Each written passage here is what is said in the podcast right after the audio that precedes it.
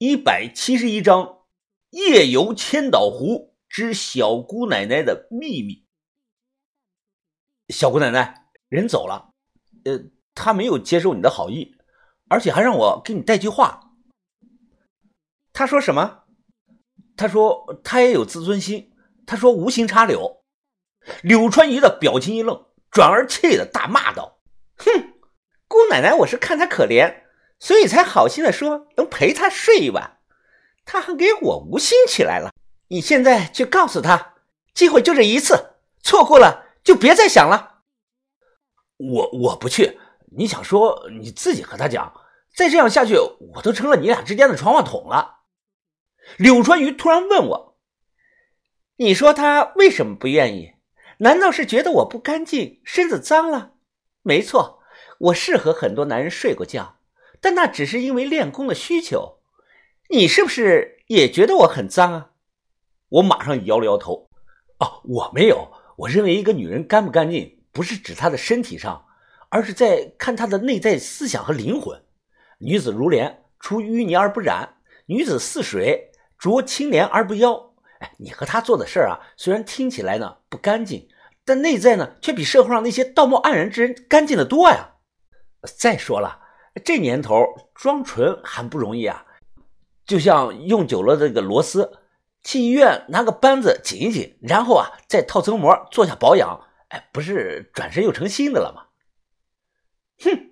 他戳了我一下脑袋，笑着骂道：“去你的，姑奶奶！我就算是螺丝，也是反扣螺丝，非但不会松，还会越来越紧，用不着去医院。”无心插柳柳成荫。这句话的上一句是“有心栽花花不开”，原话出自于《增广贤文》，意思啊就是很多事啊有心培养照顾呢不会成功，而无意之举却能收到意外的收获。我希望他俩的事啊能像这句话一样。就在此时，湖面上突然驶来了一艘亮着小彩灯的这个观光船，柳川鱼冲船夫招了招手，随后冲我说道。陪我去湖上转一转吧。船还没有过来，他纵身一跃，从码头上跳了下去。只见他身轻如落叶，姿态优美的稳稳的落在了船板上，惹得周围人是一阵的惊呼啊！等小船靠过来，我赶忙顺着台阶跑下去，跳到了船上。二位，我这个船是按时收费的，半个小时三十块钱，一个小时五十块。我塞给船夫几百块钱，摆了摆手：“先走吧，多退少补。”得了，那二位坐稳了。这个船夫皮肤黝黑，身板壮实，估计以前就是干渔夫的。千岛湖为了开发旅游观光，这几年禁渔区搞得很大，很多本地的渔民都改行了。据我了解啊，在收入上远不如自己下湖打鱼挣得多。柳川鱼。冲着船夫说道：“师傅，麻烦你往南走，去南湖区。”船夫马上摇摇头：“啊，不行啊，美女，南湖区那边太偏了，晚上地形复杂呀，一不留神就撞上石头了。啊，让你去就去嘛，我给你加钱，加三倍总行吧？”船夫不再坚持了，调转了船头，向南湖区方向驶去。南湖区我只来过一次，位置偏僻，人烟稀少。沿途两侧多怪石嶙峋，白天划船啊，经常都得小心，更别说这个晚上了。好在这个船夫的技术好，虽然速度慢，但胜在稳当。此刻，柳川鱼坐在这个船头脱了鞋，他全然不顾湖水的冰凉，将白白的小脚探入这个水中轻划，湖面上泛起了一阵阵的涟漪。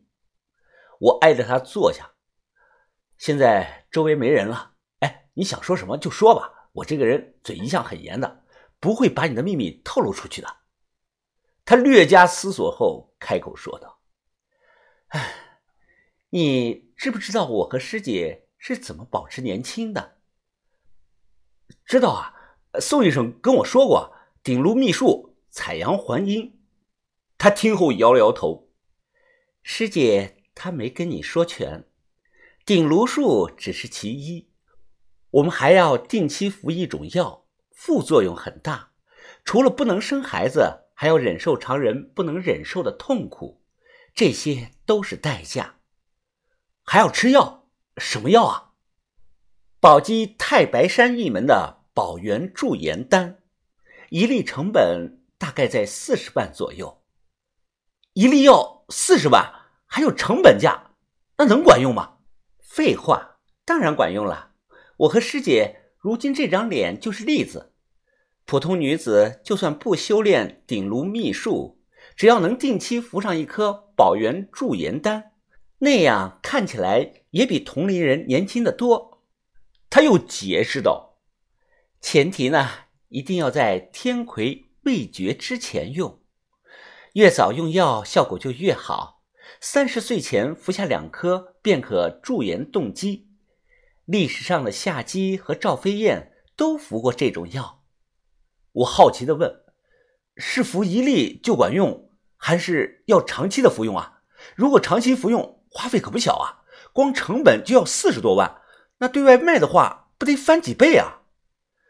不对外卖的，没有门路，就算再多的钱也买不到。”他接着又说：“女子七岁，齿发生长；十四岁，天魁自来；二十一岁，智齿生而美；二十八岁。”体健肌丰，血气足；三十五岁，发始枯而面憔悴；四十三岁，白发长而气血消；四十九岁，天魁绝；十四岁、二十一岁、三十五岁、四十九岁，正常女子只要分别在这四个年龄段服下宝元驻颜丹，便可在六十岁前青春永固。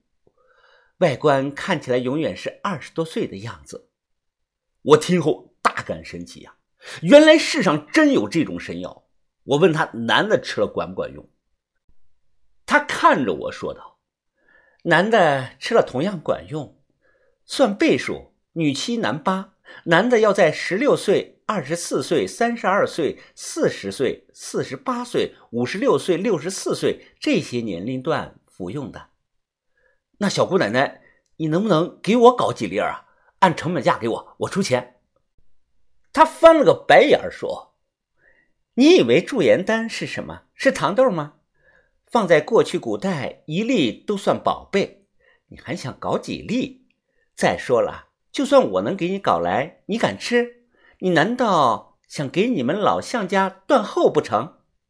啊，不碍事儿，我可以先找个女的，呃，生几个再吃。”你想倒挺美，生了孩子再吃，效果会大打折扣的。其实我心里想的是啊，我搞来不吃，放着，等有机会了，转手卖给那些啊想变年轻的富婆们。我买来四十万一颗，卖的话要一千万一颗，不过分吧？就听他又讲到，越到后期，想维持这张年轻脸，所花费的代价就越大。我如今每隔一个月就要服一粒保元丹，你也知道，我和师姐隐居江湖多年，在生活上并不富裕。最近这些年，为了买药，我们过得很拮据。我听了点点头，一个月几十万，这么长年累月下来啊，花费的确是天文数字了。我问他是什么意思？难道想跟我借钱？他摇了摇头，不管你借。我就是想把一些藏在心里很久的秘密找个人诉说。